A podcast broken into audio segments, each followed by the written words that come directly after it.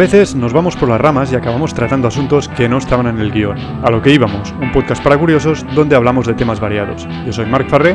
Yo soy Josep Bru. Comenzamos.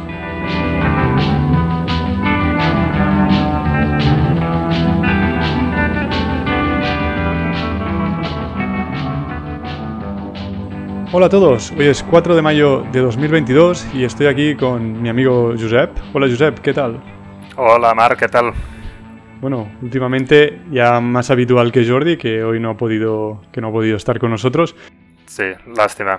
Nos acompañará el próximo episodio. Y bueno, lo primero hoy es 4 de mayo, May the 4th, día de Star Wars. May the 4th be with you. No sabía, no sabía ni que tenía un día yo Star Wars, pero bueno, como hay días de, para todo, pues, pues bienvenido, ¿no? Sí, esto es. Esto los, los ingleses o los americanos que le ponen días a todo, igual que hay el día de Pi, ¿no? El, el 14 de, de marzo, 3.14. Ah, pues, pues, tampoco, tampoco esto no, no estaba al tanto. Pues sí, sí, ya ves, para todo. Pues ya empezamos yéndonos por las ramas, solo empezar, como indica nuestro nombre. Pero bueno, hoy estamos aquí, como dijimos, para continuar un poco con el, con el episodio anterior. En el episodio anterior, Josep ya nos acompañó y hablamos de la teoría de la evolución. Sí, el descubrimiento. Hasta llegar a, la teoría, lo que conocemos como teoría de la evolución de Darwin. Y a lo mejor podemos empezar recapitulando un poco eh, de lo que hablamos. Mm, descubrimos cómo se había descubierto, valga la redundancia, la, la teoría de la evolución. Si quieres, ahora la repasamos, ¿vale? Sí, porque, perdona que no, no lo he dicho al principio, pero la idea de este episodio será generalizar esta teoría y aplicarla también, empezar, empezarla a aplicar por lo menos, porque esto se puede hacer largo y seguramente tendremos que continuar en próximos episodios, pero empezar a aplicarla a otros ámbitos de, la vida, ¿no? Pero antes... Sí. Pues ah, teníamos que hay unos genes, ¿vale? Que son la secuencia de, de ADN, que es la información para para construir el, el cuerpo humano o, los organismos, ¿no? Las plantas, los animales, lo que sea. las instrucciones. Luego estos genes... Sí, las instrucciones para fabricar, digo, para producir ¿no? el organismo. Luego estos genes uh, sufren variaciones. Pueden ser al azar, como las mutaciones, pueden ser uh, recombinaciones, que es lo que se da en, en el sexo, um, eh, información de, un progenitor con, otra. puede ser también ah, la deriva genética, que también hablamos el, el episodio anterior, ah, que, también es ah, por azar, que son mutaciones que, o sea, cuando el azar hace desaparecer unas mutaciones que podrían ser favorables, pues esto también influye en las variaciones, digamos y migraciones de, individuos en, otros colectivos que modifican también el, ADN. Eh, o sea que hay diversas, diversos mecanismos por el que este, esta información, estos genes pueden sufrir variaciones, ¿vale?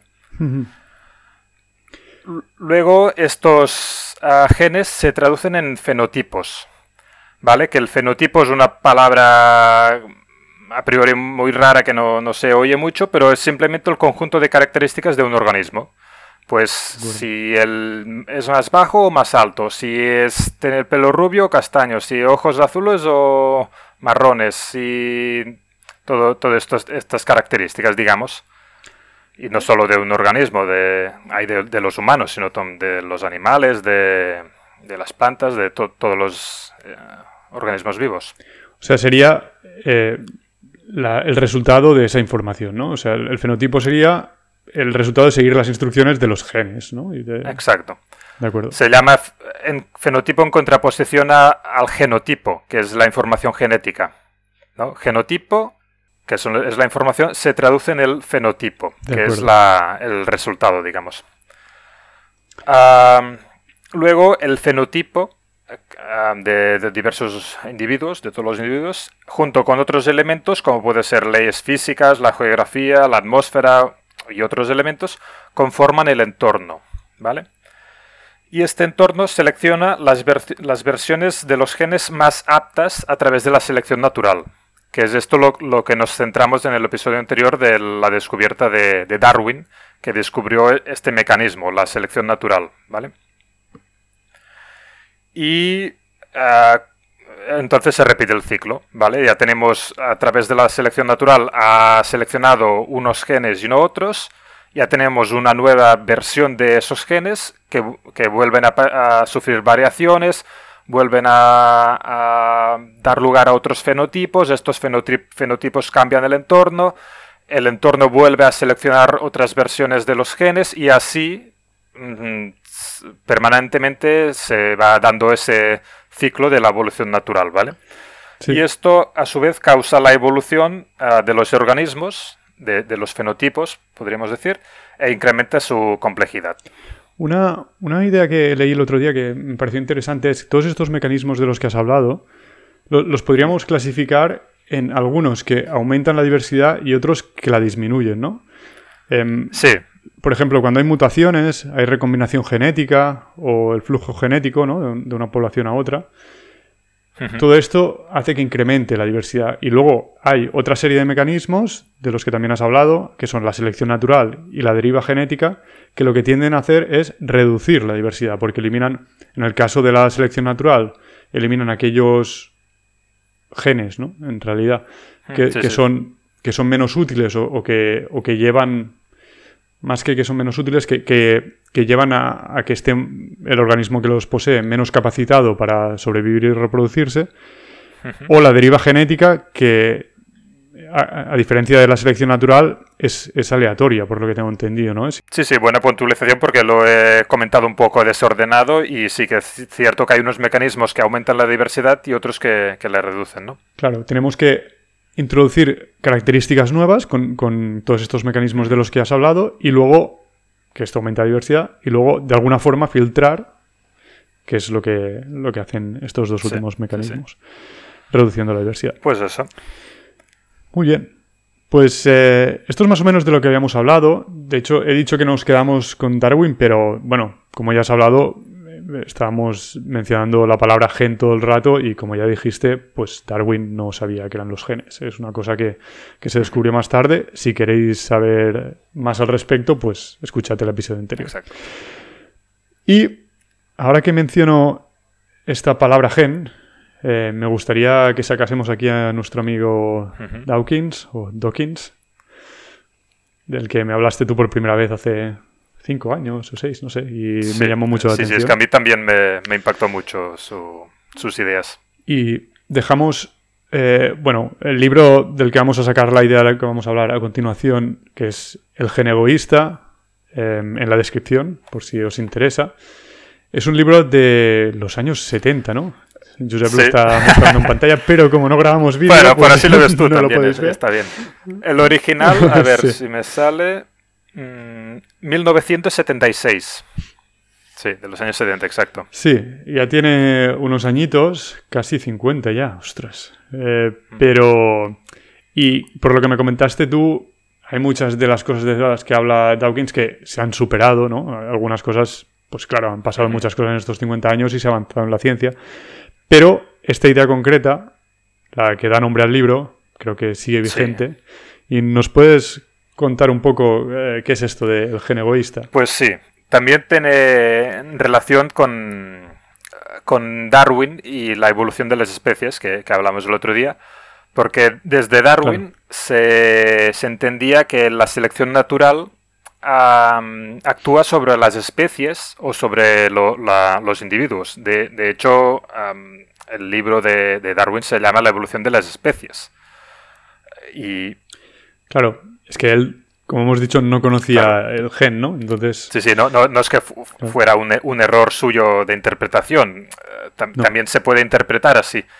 Pero la, interpretación que dio Dawkins en, en, en, los años 70, pues yo creo que sí que él fue el primero que, que la hizo y, y, fue muy, para mí muy impactante y creo que en la época también fue bastante impactante y, cambió un poco la manera de pensar en, la teoría, ¿no?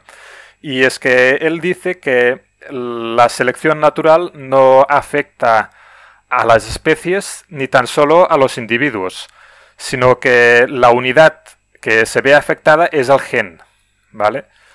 Y entonces la selección natural filtra los genes más aptos o menos aptos para el entorno. Sí, eh, en cierto modo, esto ya lo hemos avanzado, ¿no? Cuando hemos dicho que al final, eh, pues claro, tenderán a reproducirse menos aquellos individuos que tengan genes mejores, ¿no? O que les den unas características mejores.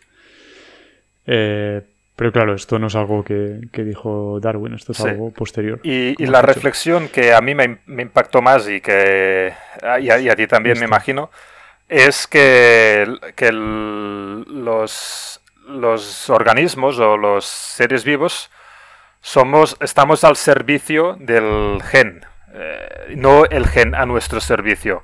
Que la, la idea de que el gen es, es como una unidad que generación tras generación se va reproduciendo y el organismo simplemente es un habitáculo para dar cabida a ese gen, ¿vale? Para maximizar sus, sus eh, probabilidades de, de, ser más frecuente, ¿no? De, aumentar en, el pool genético, que se llama, que el pool genético es como el, acervo genético, es que le llaman en castellano, la totalidad de los genes, ¿no?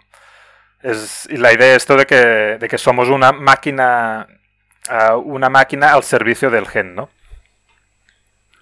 Con esto, es que, no sé, a lo mejor quien nos está escuchando dice, claro, esto es evidente, no lo sé, pero a mí, no sé si es que somos un poco frikis o, qué, pero es que fue una idea que me, sí, sí, la cabeza. O sea, es que es, brutal. Siempre, no sé, siempre, desde que había estado estudiando, lo, que fuera, em, no sé, siempre se comentaba, bueno, tenemos tantos genes y se buscaba, ¿para qué sirve este gen? ¿Para qué sirve este otro gen?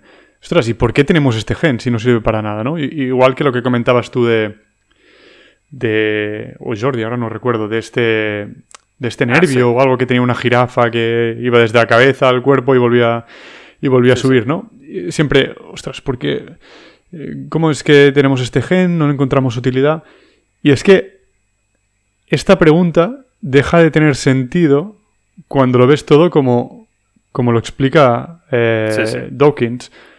Es que no es que el gen esté ahí para ayudarte, es que tú estás ahí para ayudar al, gen. Es decir, la finalidad, si, si podemos decirlo de alguna forma, al final, lo siento porque siempre que hablamos de estas cosas pongo palabras que implican voluntad y eh, aquí no hay voluntad alguna, ¿no? Pero la finalidad del gen es reproducirse él, sobrevivir él, pasar a siguientes generaciones el gen. Y nosotros somos simple, un simple instrumento que hace esto posible. Pero lo importante aquí no somos nosotros, es el gen. Sí. Por eso la pregunta, ¿qué utilidad tiene ese gen? Ah, el gen responde, ¿qué utilidad tienes tú? Yo, yo para mí ya tengo la utilidad que es existir. Esta es mi, mi, utilidad, ¿sabes? O sea que... Sí, sí. Claro, claro, es como si dijésemos, eh, bueno, Josep, ¿por qué estás tú vivo? ¿Qué, utilidad tienes? No, a ver. Sí, sí, sí. Claro. No es que tengas utilidad, es que tú mismo, eh, en ti mismo ya. La, supervivencia ya es mi, finalidad, digamos, ¿sabes? Eh, pues para el gen lo mismo. Pues para el gen lo mismo. Lo que pasa es que en el gen, el, gen no muere como una persona, sino que al ser una información, pues se produce una copia, ¿no? Y pasa al siguiente al siguiente organismo. Igual el paralelismo que he puesto es muy malo, pero... no, no, yo creo que, que Dawkins también lo utiliza ¿eh? en, en, su libro. Y, además es el que intuitivamente viene a la cabeza, ¿no? De preguntarse por la utilidad del gen, pues no, la utilidad de... El gen no, no necesita utilidad para existir y para intentar sobrevivir, ¿sabes? No necesita que sea útil para nosotros. Exacto. Lo, lo único que sí que o sea, a lo mejor estamos exagerando al decir no necesita. Bueno, necesitar también es una palabra que, bueno. Pero el, tema es que, evidentemente, si un gen tiene unas consecuencias en el organismo que produce muy negativas, pues es probable que no sobreviva, ¿no? Porque ese organismo no se reproducirá. Entonces, en cierto modo, sí que genes muy disfuncionales no. O sea, que tengan una función muy negativa no no tenderán a reproducirse. Pero sí que hay otros que a lo mejor no producen nada ni, ni positivo ni negativo, o lo que producen es un poco indiferente, y por una razón o por otra, Hmm. pues sí que sobrevivirán, ¿no? Sí, sí. De hecho, am, tiene un nombre que se llama ah, DNA junk en, en inglés, que es ADN basura. Basura. Que sí, que eso es eh, ADN que, que se identificó que estaban en los organismos y que no se, no se sabía para qué servía y se le denominó, denominó basura, porque no sirve para nada. Y luego con esta reflexión, pues se entiende que, que digamos que son como unos polizontes, que ellos están allí y su, su, no su voluntad, pero su finalidad, digamos, ah, inorgánica, no sé cómo decirlo, no, es- no, Sí, no es su que muy Sí, sí, sí. En el mundo en el que vivimos es que creo que nuestro lenguaje no se ha, no se ha desarrollado para esto, o a lo mejor es que no tenemos eh, un vocabulario muy extendido, yo al menos no lo tengo, pero es que no puedo hablar de esos temas sin implicar voluntad. Es Sí, muy- sí, sí. Su finalidad sin voluntad es mm, estar allí y, so- y sobrevivir, ¿no? Es que tampoco es finalidad, es como es No. el resultado, ¿no? Pero Sí, sí, sí. es que es muy difícil, es muy difícil. ¿no? Sí, sí. No Pero que- creo que la idea se entiende. Sí, y exacto, o sea, ellos ya están consiguiendo lo que ya están teniendo éxito, que es estar allí Sí. y seguir reproduciéndose. Sí, sí, sí. Entonces, lo que sí que es verdad es que es menos probable que sobrevivan estos que no otros que estén produciendo algo que sea necesario para la supervivencia, ¿no? Mm. Porque si falta ese que te permitía hacer algo, ahora no quiero decir ningún ejemplo porque seguro que diré una tontería, pues es más probable que no te reproduzcas. Sí, sí, cambio- eso seguro. Si hay una mutación o, o se pierde un gen de estos DNA basura, pues me imagino que no, no hay ninguna consecuencia. Evi- Evidentemente, si se pierde un gen que codifica para algún, alguna función vital, pues mm, eh, esta modificación no, no preva- prevalecerá, digamos. Y con esto podríamos enlazar una idea que no, no sé ahora dónde leí, a lo mejor también fue aquí, em, que decía que al final, bueno, a- se pensaba que a lo mejor la finalidad de estos, de tener ADN basura, era que si se producía una mutación negativa en uno de estos genes, o, o se eliminaba, se perdía, lo que fuese, no, no hacía inviable el organismo, ¿no? Y por lo tanto sí que estaba cumpliendo una función. No sé, Ah, es vale, algo... de, de probabilidad, digamos. Que Sí. si, si la probabilidad, si no hay estos genes, el 100% de mutaciones irán a genes útiles. Entonces hay un riesgo, ¿no? Y si Algo hay me- ese ADN basura, un tan por ciento irá a, a estos ADN, a, este, a estos genes o a este ADN que, que no causará ningún perjuicio, ¿no? La mutación, quizás sí. De, hecho, me, me de hecho, me suena que Ridley lo dice en, en su libro. Es que es probable, es probable porque, bueno, este libro me lo leí en el hace cinco años. Hmm. De hecho, que me lo recomendaste y no te lo habías leído. Sí, es que yo lo, lo hago mucho, eso de recomendar libros que no me he leído, o sea que, que no me he leído, Pues sí, sí. fue, Pero me lo leí fue luego. muy buena ¿eh? recomendación. Luego me lo Sí, leí sí, y me, me y encantó. por- Y por eso estábamos hablando del tema y la verdad es que fue una muy buena recomendación. Sí. No sabía que no te lo habías leído hasta, hasta que Sí, me sí, dijiste, anda, me lo he acabado ahora. Y de hecho, perdón, no sé si lo hemos presentado este libro. Yo creo que no. no, creo Vale. que todavía no, Pues, porque estamos hablando de Dawkins, Sí, sí. parece que estamos hablando del gen egoísta y, y no, en realidad, bueno, si quieres presentarlo tú. Sí, es el libro, ah, la en, en inglés es The Evolution of Everything, de el autor Matt Ridley, que es un divulgador científico británico, que fue director de la sección científica de, de The Economist durante un montón de años y es, tiene muchos libros sobre divulgación biológica, ah, de biología, y para mí es uno de los ah, escritores científicos de, de cabecera. Me encanta su, sus ideas, cómo las mm, expone y, y, bueno, para mí muy importante. Sí, la verdad es que busca, o sea, siempre encuentra una forma muy didáctica y muy divertida de, de explicar las cosas y Sí.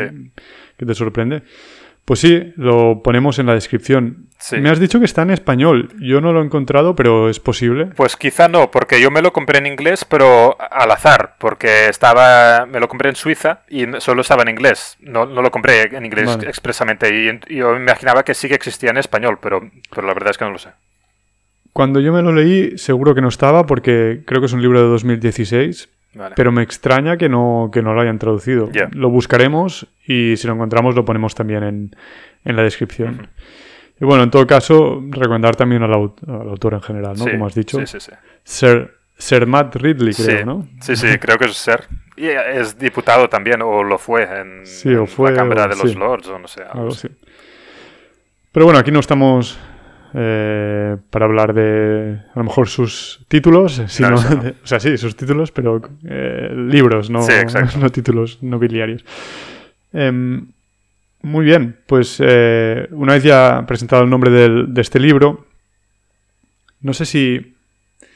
¿Cómo podríamos enlazar esto? Em, hasta ahora hemos hablado de, evolución biológica, ¿no? Pero hemos dicho que este episodio será... La idea es generalizar esa teoría. Es como...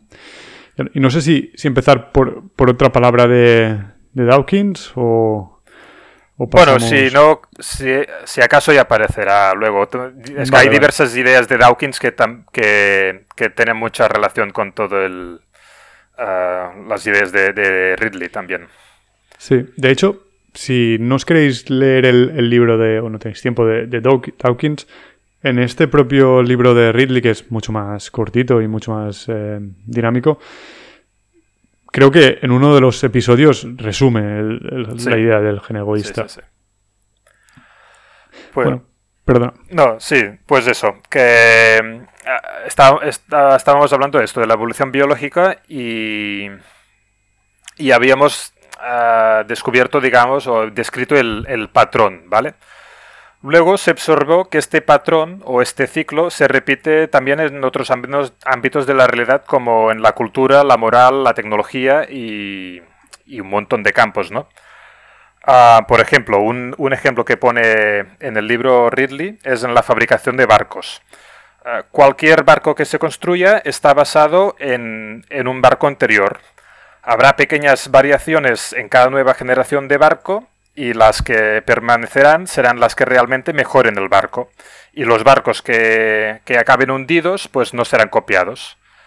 Y, y, esto también pues es un proceso que, que, es una evolución. La evolución de los barcos, pues es esto, la, la, evolución de las ideas de los barcos, pequeñas modificaciones en las ideas, sobreviven los que, los que las ideas son mejores, los que las ideas son peores eh, mueren o se hunden y así evoluciona el barco y se vuelve más complejo. Pues eh, en este ámbito también aparece otra vez la, teoría de la evolución.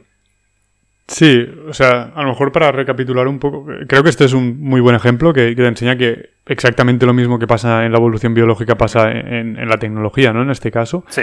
Pero a lo mejor para, expresar la idea de forma más general, ¿no? Sí. Em, lo que dice Ridley es que la, teoría de la evolución, la que conocemos como tal, que se refiere a la biología, tendría que llamarse la teoría especial de la evolución, ¿no? Igual que en... ¿Cómo son las de Einstein este? La, teoría... especial de la, relatividad. general.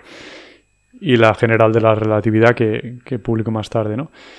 Y ¿Y la general cuál sería? Pues que de la misma forma que... Bueno, es que ya lo has dicho en realidad. No, no, o sea, sí, he, puesto un ejemplo que, como tantos otros que pone en el libro, y entonces, eh, y, en, la moral y en las instituciones y en todos los ámbitos, ahí se repite este patrón. Entonces, esto que has dicho, pues se, se puede generalizar con esto, con la, llamada teoría general de la evolución. ¿vale? La, biológica sería teoría especial de la evolución y si la generalizamos, pues sería la teoría general de la evolución. Si quieres... No, digas sí. Y, esta se podría aplicar prácticamente a cualquier ámbito de, de la vida, ¿no? Cualquier bueno, de la vida, cualquier ámbito de la vida, de la sociedad, de, cualquier cosa, ya sea cultura, ya sea instituciones, como has comentado. yo, yo, creo que, bueno, Riddle también lo dice, a todo, todo ámbito que tenga información, el elemento principal es la información, ¿no? Por ejemplo, yo qué sé, mm, las montañas. aquí no, no, se podría aplicar esta teoría a de la evolución porque no, no hay una información, ¿no? Mm. Claro, pues la geología no, no, sería... Entiendo que no, yo, yo por lo que... Por, el... como lo explica Ridley, entiendo que es toda, todo ámbito donde exista una información, que esta información puede ser, pueda ser modificada y el entorno pueda, pueda seleccionar las mejor, mejores versiones de esta información. Sí, parece que, tiene sentido lo que estás diciendo. De todas formas, si, alguien encuentra cómo se podría aplicar esto en la geología, pues que nos lo deje en un comentario. Pero sí, tienes razón. Mira que es algo de lo que hablamos en, el episodio anterior. Pues no, esto no, se puede aplicar. No, pero porque, porque es esto. Yo creo que la clave, yo bueno, entiendo que la idea es esto, que es la información, ¿no? las modificaciones de la información. Y de hecho, haciendo un paralelismo con lo que he explicado antes de, los genes, pues ahora hay una información o unas ideas que Dawkins ah, nombró memes, que es esto lo que decías antes. Sí, esto creo que tiene más... Sí, tiene, creo que tiene más sentido en inglés porque, claro, meme, gen, no, tiene mucho... Pero claro, en, inglés es gene y, sería meme. Eh, entonces hizo un poco como la... sí, sí. y de hecho los memes actuales, los que circulan por internet y tal, creo que el origen de la palabra es de lo de Dawkins. Sí, sí, es una palabra que inventó Dawkins eh, y, popularizó él. Y no se utilizó mucho hasta que aparecieron unas ideas que se reprodujeron por internet y a la que eh, les empezamos a llamar memes y que todo el mundo sí, sí sabe de lo que estamos hablando, pero es que no aplica solo a esto, aplica a, cualquier idea. Pues esto, ah, hay información o hay ideas que luego sufren variaciones porque el proceso de copia no, no es 100% ah, exacto, como, como, en la biología, que tampoco es 100% exacto. Ah, estas ideas se traducen en diferentes elementos en el, en el, caso de la biología era el fenotipo o las características de un organismo, pero en el caso que hemos dicho pues de las barcas, pues el elemento es la barca, o yo qué sé, la, la quilla o, o, la madera, ¿no? La forma de la madera en que está construido. o cualquier traducción de, las ideas, de la tecnología, ¿no? Pues serían estos elementos. Luego, estos elementos, junto con otros elementos, conforman el entorno. Los otros elementos, esto, las, las leyes físicas o, lo, la, geografía o la temperatura o lo que sea que no, que no provenga de este ciclo, digamos, de, de, las, de las ideas. Todo esto conforma el entorno y el entorno selecciona las versiones de la información más aptas a través de la selección natural, ¿vale? Al igual que pasaba con la evolución biológica, pues en, la, evolución general funciona igual el mecanismo. Eh, se repite el ciclo. de la selección natural y también de algo equivalente a la deriva genética también, en, este caso, ¿no? Por azar. Em, por azar. También hay cierto azar a veces en que se eliminan algunos eh, algunas ideas por azar y las menos reproducidas tienen más... Más probabilidad, sí, sí, sí, sí.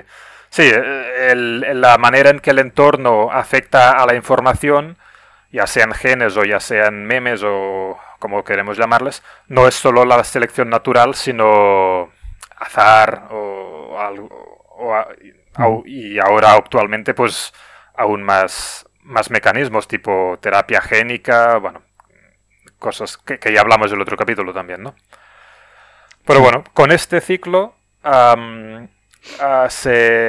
Bueno, este ciclo causa la evolución de estos elementos que antes ah, decíamos que son los organismos, pues si hablamos de tecnología, pues es la evolución de los elementos tecnológicos, que sé, un ordenador, una lámpara, un móvil, una tele, un coche, y incrementa su complejidad.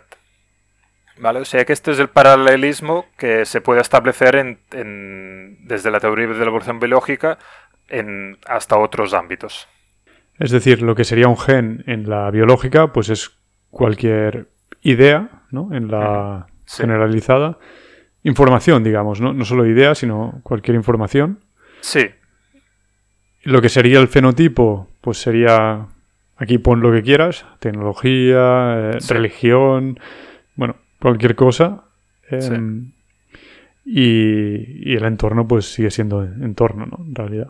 Sí, el entorno es todo, eh, mm. incluido los organismos provenientes de los genes o los aparatos tecnológicos provenientes de, las ideas, incluido los otros elementos que no provienen de este ciclo. El, entorno es, el conjunto de todos los fenotipos, ¿no? De todas las tecnologías, todos los... pon la palabra que sea aquí.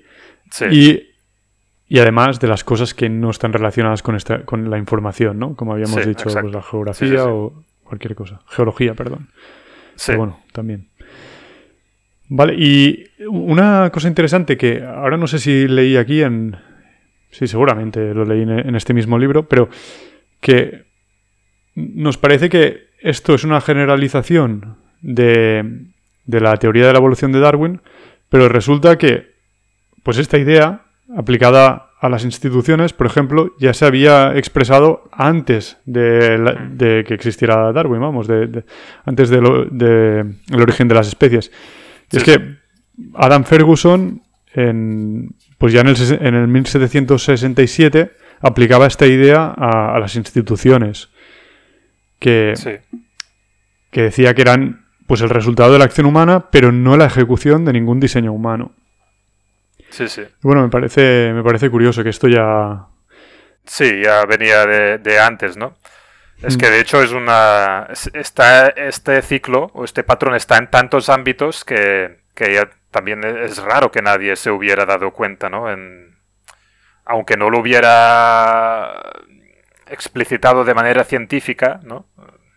Otra cosa, yo, creo que también tiene un sentido que esto no, no, se hubiera hablado tanto, porque si nos fijamos en cualquier, en cualquier relato que contamos, o sea, eh, explicar este mecanismo es, muy poco interesante, ¿no? Y se suele poner el foco en elementos puntuales que sí son el resultado de la voluntad de alguien, ¿no? Pues revoluciones, por ejemplo. Y creo que esto también lo, trata el propio Ridley en el, en el libro, ¿no? De, Dice eh, evolución frente a revolución, ¿no? Que el mecanismo más importante para llegar a los resultados a los que se ha llegado en cualquier ámbito, sea tecnología, religión, moral, em, es más la evolución que la revolución. Sin embargo, cuando estudiamos historia, todo el rato ponemos el foco en hechos concretos que, han hecho personas. Como por ejemplo, pues la propia. el origen de las especies de Darwin, ¿no? Y al final. Sí, sí.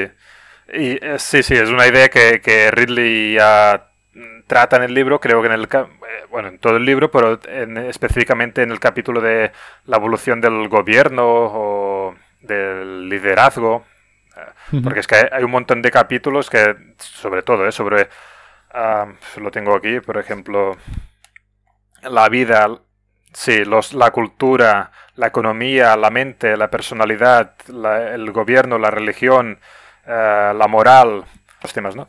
Y en esto del gobierno del liderazgo dice eso, que los cambios sociales van pequeñas modificaciones mm, poco a poco y que más bien los líderes como que surfean sobre, sobre estos cambios más bien y no, no los producen, digamos, sino que los lideran, podríamos decir, o se ponen delante, pero que no los crean ellos, ¿no? Digamos.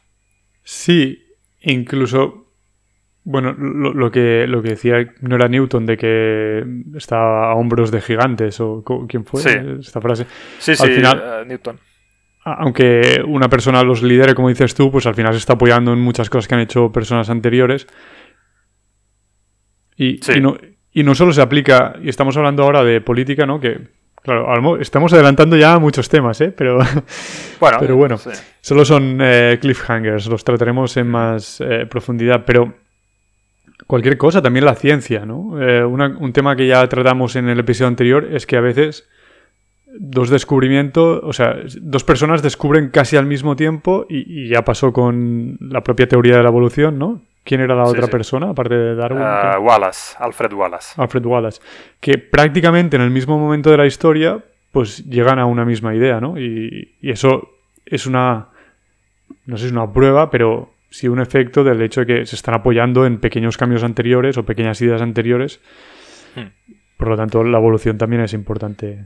sí, sí, creo que Ridley lo, lo, expone en el capítulo de la evolución de la tecnología, que dice que si, no, si tal persona no hubiera descubierto tal invento o, tal eh, idea científica, pues en, en otro punto, punto, punta del mundo había otra persona que estaba a punto de descubrirlo. Y si esta tampoco, pues otra estaba a punto de descubrirlo, ¿sabes? Mm.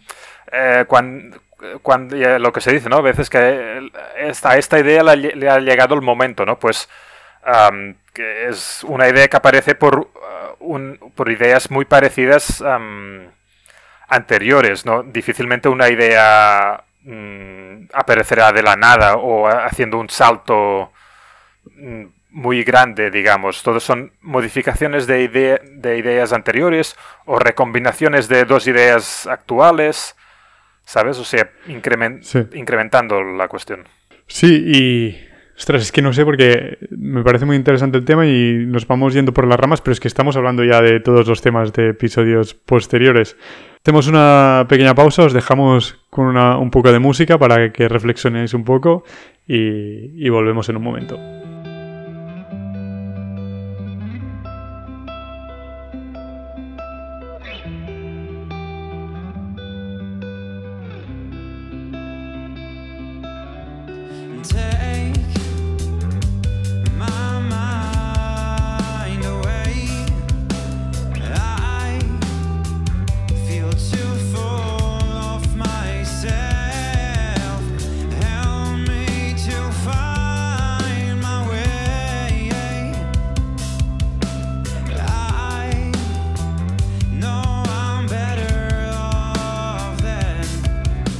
Aprovecho esta pausa para agradecerte que nos escuches y para recordarte que puedes dejarnos comentarios en la plataforma por la que lo haces. También agradeceríamos tu like en YouTube o en iVoox o tus 5 estrellas en Spotify o en Apple Podcast.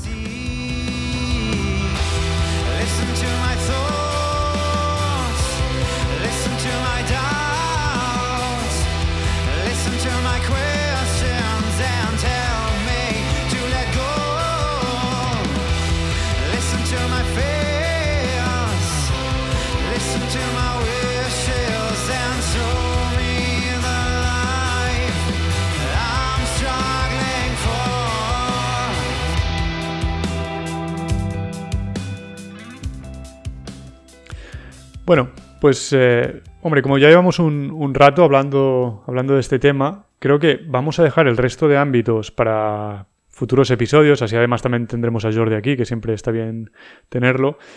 Y, pero ampliemos un poco la, teoría de la evolución biológica, ¿no? Antes me habías comentado que había otra serie de elementos que podían ser interesantes. Eh, hemos visto principalmente esto, los, los genes que se traducen en un fenotipo fenotipo, este fenotipo con otros elementos eh, eh, conforma el entorno y el entorno, a través de la selección natural, filtra las mejores variaciones de los genes, ¿vale? Esto es como el patrón clásico de la evolución natural, de la evolución biológica. Pues ah, podríamos un, elemento ya lo hemos ah, nombrado, que no solo la selección natural causa, ah, influye en, en, los genes, sino que la deriva genética pues también influye. Que es esto que el azar, digamos, ¿no? Exacto. Ah, luego hay una aún que es más dirigida, esta no es nada dirigista, ¿no? La, la deriva genética es azar puro. Y otra que es, ahora, que es actual y que es muy dirigista es la terapia génica, que ya la comentamos en el capítulo anterior también. Es una manera en que el entorno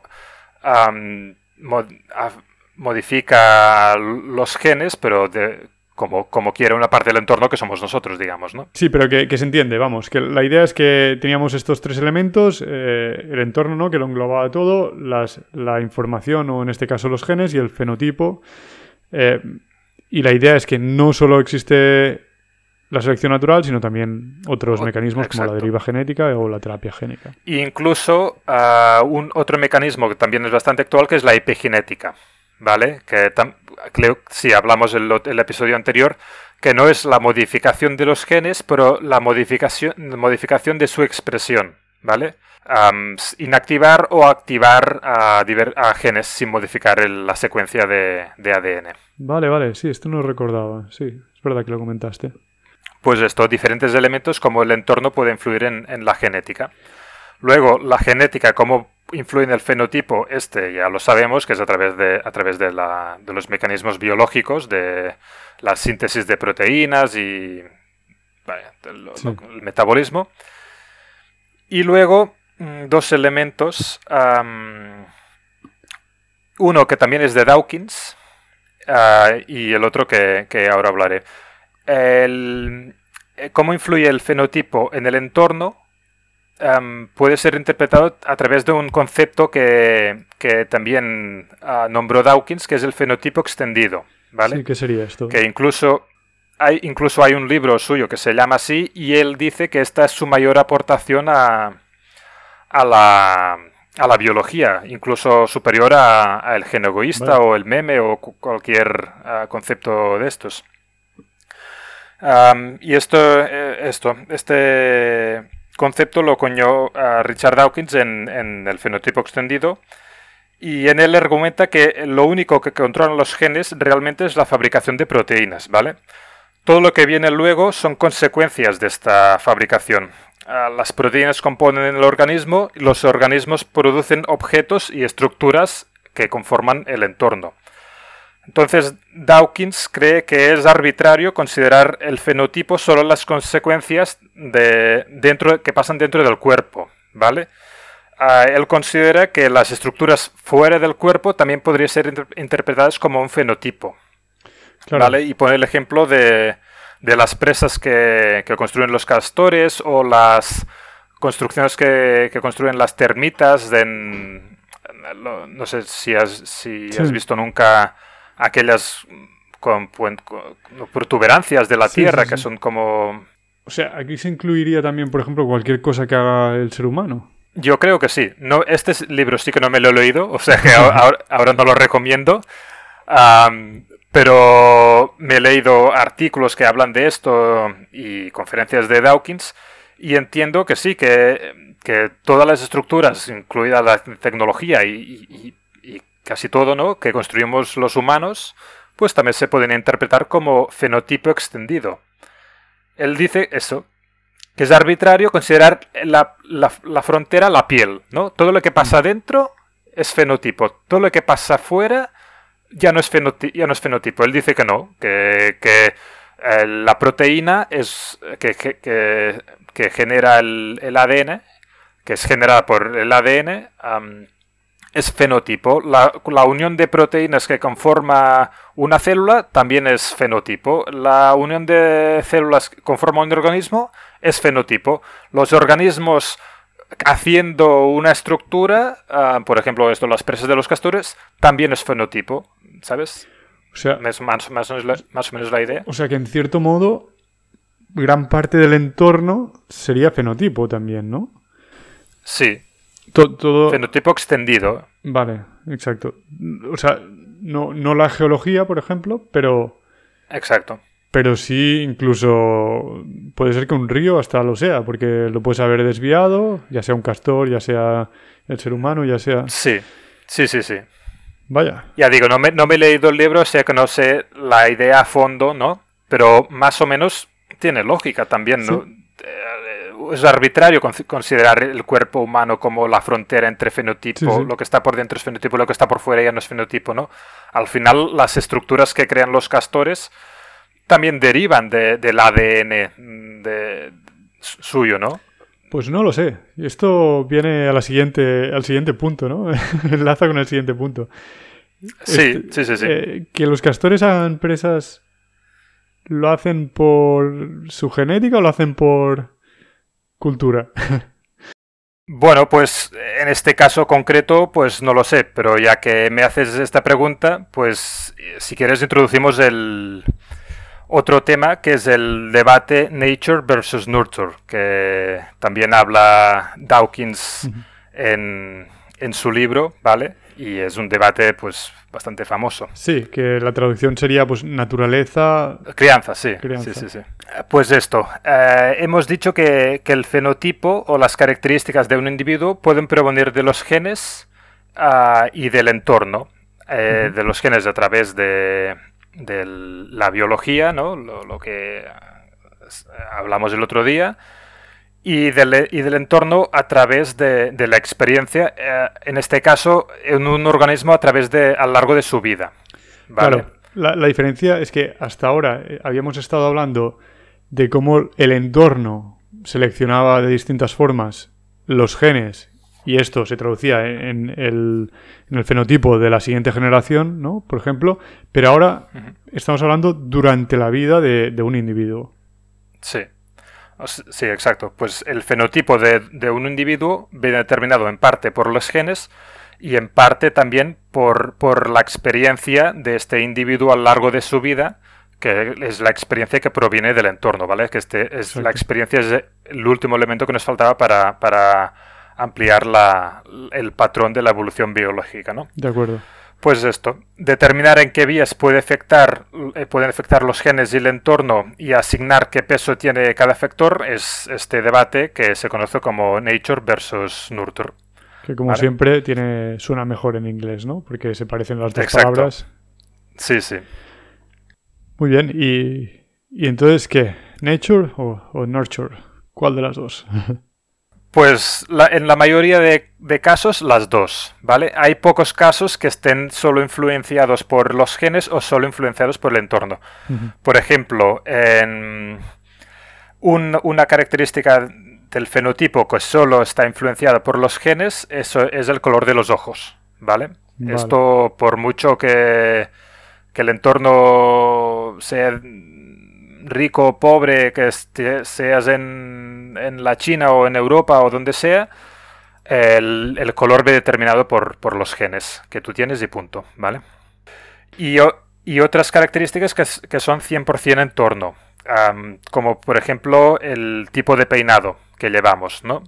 Si ahora está más de moda pues tupé, pues iremos con tupé. Si está más de moda pues flequillo, pues iremos con flequillo. Esto no está para nada determinado en los genes y esto también se puede interpretar como, como fenotipo, ¿no?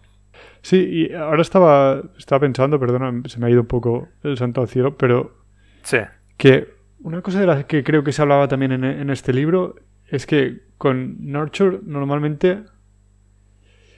O sea, de lo que va esta idea es que durante nuestra vida vamos adaptando nuestro, nuestra forma de actuar, en parte, ¿no? Para, para adaptar, o sea, para tener más éxito social, ¿no?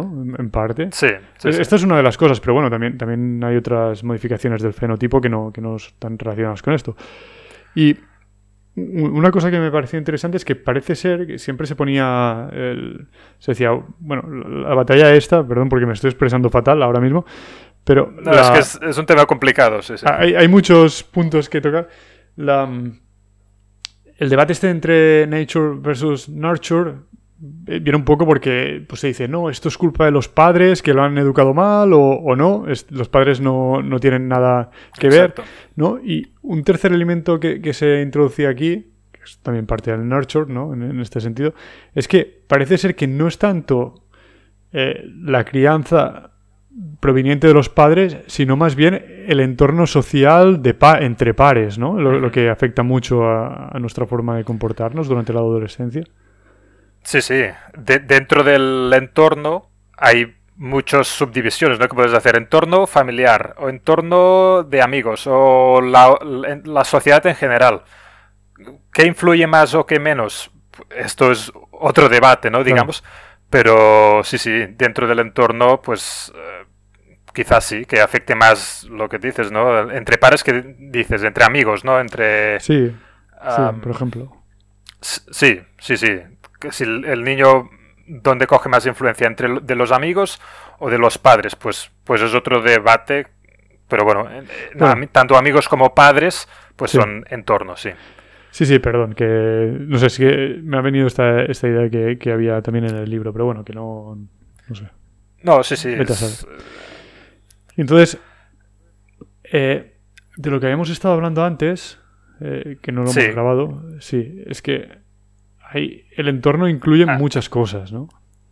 Sí, esto, hay unos, unas características que solo dependen de los genes y otras que solo dependen del entorno, pero la mayoría de características o muchas características dependen, dependen un tanto por ciento de los genes y un tanto por ciento del entorno, ¿vale?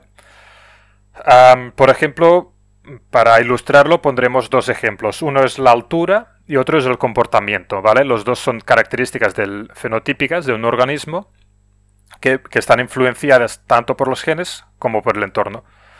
Por ejemplo, si quieres empecemos por la altura, que la altura está influenciada por los genes es de muy sentido común, ¿no? Si unos padres son altos, tendrán un hijo alto, o es más probable. Si unos padres son bajos, tendrán hijos bajos.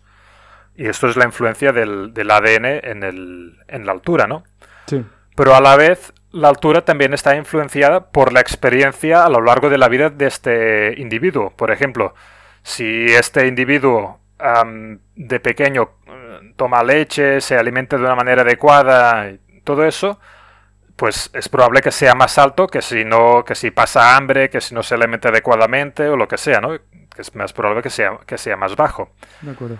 Y esto es un ejemplo, pues esto, como la altura está influenciada por, por tanto por los genes como por el entorno a través de la experiencia. De acuerdo, sí, y en este caso estamos hablando de, de, un, de una característica física, de hecho, no es ya ni, ni conductual. Hmm.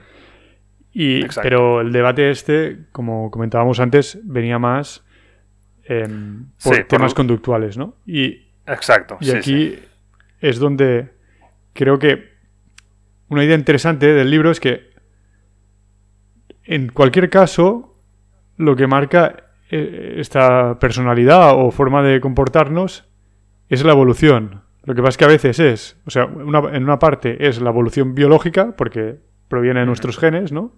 Y en otra parte viene de una evolución que sufrimos durante, durante nuestra vida, que es, bueno, vamos probando distintas formas de comportarnos, ¿no? De la misma forma que en la evolución eh, genética van apareciendo distintos genes que provocan distintas cosas, pues nosotros probamos distintos comportamientos, en parte un poco aleatorios, y vamos eliminando aquellos que no nos producen un éxito social y quedándonos con aquellos que nos hacen ser más exitosos socialmente. ¿No? Exacto. Sí, sí. Y estas ideas que dices que, vamos, o estos comportamientos que vamos probando, es lo que es la evolución cultural. Porque al final los comportamientos de, de todos los individuos conforman la cultura, entre otras cosas, ¿no? Pero y, la evolución de estos comportamientos pues es la evolución cultural, que otro de los ámbitos que hablábamos antes donde se puede aplicar este mismo patrón. Claro, la, evolución cultural sería en, un periodo de tiempo más largo, que de esto ya hablaremos en, un siguiente episodio, pero también hay la evolución de el comportamiento de una misma persona dentro de una cultura. Es decir, tú cuando naces no tienes la cultura todavía, pero te vas adaptando a esa cultura, ¿no? Eh, hmm. Probando cosas. Tú pruebas un comportamiento, te riñen o, yo qué sé, te rechazan. Sí, sí, sí. Pues dejas de hacerlo, seguramente. Y, y vas adaptándote a esa cultura. Sí, sí, sí, sí. Es decir, aquí hemos, de, las dos formas. Hemos visto, o sea, en este mismo ejemplo hay tres tipos de evolución. La evolución genética, ¿no? Que la biológica que te ha llevado a estos rasgos de nacimiento. La evolución cultural, que es la que ha ido eh, dándole forma a la cultura en la que te desarrollas y la, y la, modelación de tu personalidad. A, través de la experiencia. A través de la experiencia en, en contacto con esa cultura. Sí, sí, sí, exacto. Pues sí, e, estas tres maneras entiendo yo que son las que influyen al final en, el fenotipo, en este caso el comportamiento. Como decías, la, la genética, y si me permites, quisiera dar un ejemplo porque a veces mm, también eh, existe el, el, debate de si el comportamiento es 100% entorno, si no, si no depende de los genes a mí intuitivamente ya, me dice que no, que sí, que tiene que depender de los genes, ¿no? Pero bueno, para poner un, para ilustrar el, ejemplo, Ah, los, unos de los ah, experimentos más famosos en este campo son los que se dan con gemelos idénticos, ¿vale? Porque aquí sí que puedes hacer un experimento como los científicos de naturales, digamos, los biólogos o los químicos o todo eso, que es un grupo control, ¿no? tiene, ah, solo modificas una variable que es el entorno y la variable genética eh, no la modificas, es igual en dos eh, hermanos gemelos, ¿no? Sí. Y entonces aquí se puede comprobar cómo, la genética también tiene una influencia en el comportamiento, porque se ha estudiado que en eh, gemelos idénticos, separados al nacer y criados en ambientes, en familias diferentes, tienen un comportamiento bastante parecido, o mucho más parecido que que si no fueran gemelos, ¿sabes? entre no gemelos hay mucha disparidad que luego se encuentran más, más, tarde estos gemelos cuando ya son grandes y pues a mí mm, a tal, a tal edad me, me, me, gustó la música o me interesó la, la naturaleza o lo que sea y, y el otro muy, una historia muy parecida y que gustos parecidos, eh, comportamientos parecidos. Por esto, esto es una prueba que, los genes influyen en el, comportamiento. Además, una prueba como los experimentos que les gusta hacer los científicos naturales, ¿no? De grupo control, variable independiente, variable dependiente, tal. Que esto que tanto cuesta hacer en las ciencias sociales, por ejemplo, la economía, ¿no? Pero que sí que... Sí, sí, sí. Pero en este caso sí que, bueno, es parte de ciencia natural. En este caso, pues ya te digo, si, si la genética es igual uh, y el comportamiento es diferente y el el entorno es diferente, pero el comportamiento es muy parecido, se ve que la genética tiene, tiene un peso en el comportamiento, ¿no? Pues sí, pero bueno, y también el entorno, pues también, ¿no? Es lo que Sí, exacto.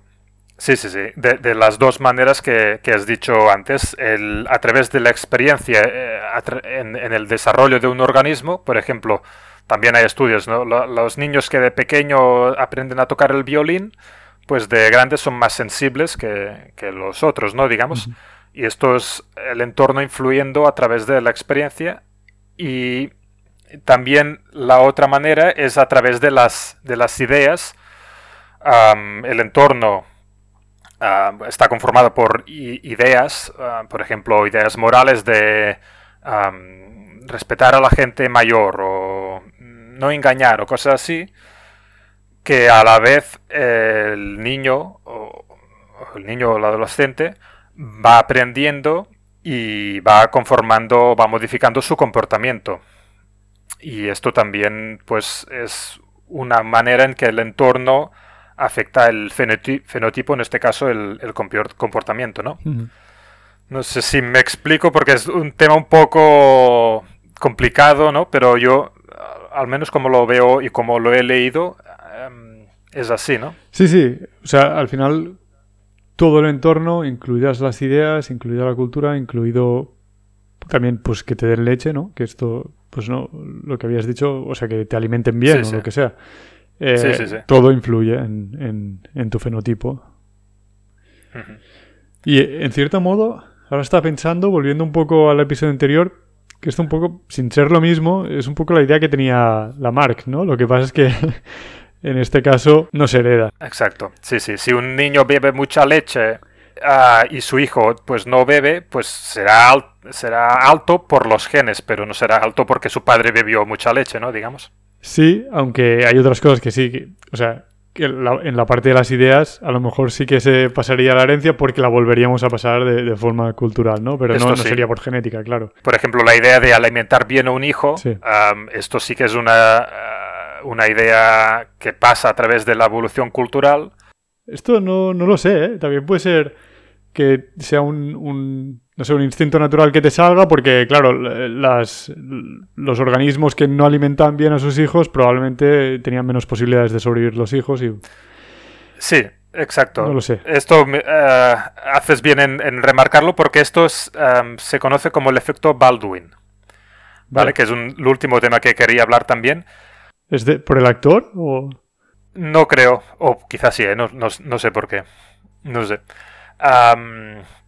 que dice que si una especie está expuesta durante generaciones a una experiencia determinada, pues puede aparecer una predisposición genética favorable a esa experiencia y que la selección natural la, favorezca y así queda, queda grabada en los genes. ¿vale? Esto también lo habla Matt Ridley en su libro, eh, The Evolution of Everything, que es como una idea que inicialmente puede provenir de la evolución cultural, pues que unos individuos tengan una idea pues no sé, pues eso que, lo que decíamos ahora, pues de alimentar bien a, nuestro hijo. Pues como esta idea está favorecida por la selección natural, pues aparezca por azar una predisposición, predisposición, predisposición genética para esta idea y que acabe estando plasmada en los genes. Lo que inicialmente era cultura pasa a ser genética. Que esto un poco rescata una parte de las ideas de Lamarck, ¿no? En cierto modo. Eh, lo que pasa es que las mete dentro de. Sí. Es que, es que Lamarck, el mecanismo no era correcto, pero entiendo que el resultado era, era parecido. El, comportamiento adecuado acabará siendo prevalente en una población. Él, dice, él decía que por herencia gen, bueno, no lo decía por herencia genética, porque no se, no, no se habían descubierto los genes. Él decía por herencia de un organismo a otro, pero no, es por herencia cultural. Este comportamiento pasa por herencia cultural. Y bueno, y, y, si sumamos el efecto Baldwin, Claro. a través de las generaciones, pues eh, quizás sí. Claro, claro, es que es, eso, es el punto. Sí, sí, sí, un poco sí, lo que pasa es que, claro, no, no de la misma forma que lo expresaba Lamarck. Y, y parece que no es por los actores, ¿eh? Pero yo pensaba, a lo mejor tiene algo que ver, como, ah, como son dos hermanos y los dos son actores, pues a lo mejor hay ah, algo del efecto Baldwin. Pues, pues no, ya, ya, quizá, pero si no. Muy bien, pues... Pues esto, estas son las maneras en que el, entorno y, el, y, las, y, la genética influyen en, en, en el fenotipo, en las características de los organismos. Y otro debate es el que decíamos antes, ¿qué, antes, ¿qué peso tiene cada factor? Que esto, por lo que yo he leído, mm, es bastante estadístico, digamos, que hay mucha ciencia estadística detrás y no he acabado de, sacar el agua clara, digamos, ¿sabes? No, no, no te sé decir si, si se puede determinar eh, un peso tipo la altura viene 90% por los genes 10% por el, por el entorno. Que no, no se puede hacer un o sea aquí ya volvemos a estar en, lo que hay cosas que es difícil hacer un estudio no y, y, sí em, no em, separar aislar aislar ostras eso sí me salía sí, sí. aislar las, las cosas que el resto de factores, vamos. Que esto siempre, siempre cuando alguien me viene y me dice, un estudio dice que no sé qué, yo siempre, antes de pensar, ¿tiene sentido lo que me está diciendo? Lo, que me choca mucho es cómo han, han, podido hacer ese experimento, cómo no se me ocurre, ¿no? Y, y muchas veces... Y a, y a, veces sí que hacen el experimento, pero te preguntas, vale, en e, este caso dará ese resultado, pero no sé si esto se puede extrapolar a... exacto. Pues sí. A otros casos, ¿no? Pues. Pues este debate de, los pesos eh, aparece también en, otro libro que si quieres también lo, recomendamos, que se llama Genes, Ambiente y Cultura de Mattia Macarone. ¿Vale? Que es de una colección que se llama Descubrir la Ciencia de, de la editorial Materia que aquí habla de eso, de, los cómo determinar los pesos, pero ya te digo, es bastante estadístico y no, no está a mi nivel. Lo, leí y no sé qué, no sé qué. Ninguna conclusión clara, ¿no? Pues eh, lo ponemos también de todas formas, por si alguien está interesado en seguir eh, profundizando en este tema, lo ponemos en la descripción. Em, pues no sé, yo creo que a lo mejor, si te parece, podríamos dejar aquí este episodio y y en un siguiente episodio, ya seguramente con Jordi también, tratamos otros temas porque nos ha quedado muchos capítulos del, libro este de Matt Ridley muy interesantes por, tratar, ¿no? Sí, sí, es que es, todo, muchísimos campos se puede aplicar este patrón y, cuando lo ves te, te, ilumina, ¿no? De, ah, vale, por esto el mundo es así, por esto funciona así el mundo, ¿no? A, mí me, me, impactó mucho. Sí, sí, es un libro pues que es cortito y no pero es que no sé, a mí me, me cambió la forma de ver muchísimas cosas. Así que os lo recomendamos totalmente y de la misma forma os recomendamos que escuchéis nuestro próximo episodio en el que seguiremos hablando de algunos de estos temas. Bueno, ¿alguna cosa más que añadir antes de que vayamos cerrando el, episodio? No, más o menos hemos tocado así el tema en general. Si, si te ha parecido interesante y a los oyentes también, pues perfecto. Pues eso espero. Y si habéis llegado hasta aquí, muchas gracias por escucharnos. Eh, nos vemos en la próxima. Si podéis, dejadnos un like en cualquier plataforma, dejad comentarios. Estamos. Seguro que hay muchos otros libros que tratan de, este, de estos temas, recomendándolos también y los nombraremos en futuros episodios. Muchas gracias, Josep. Nos vemos en la próxima. A ti, gracias. Un abrazo, hasta luego. Adiós.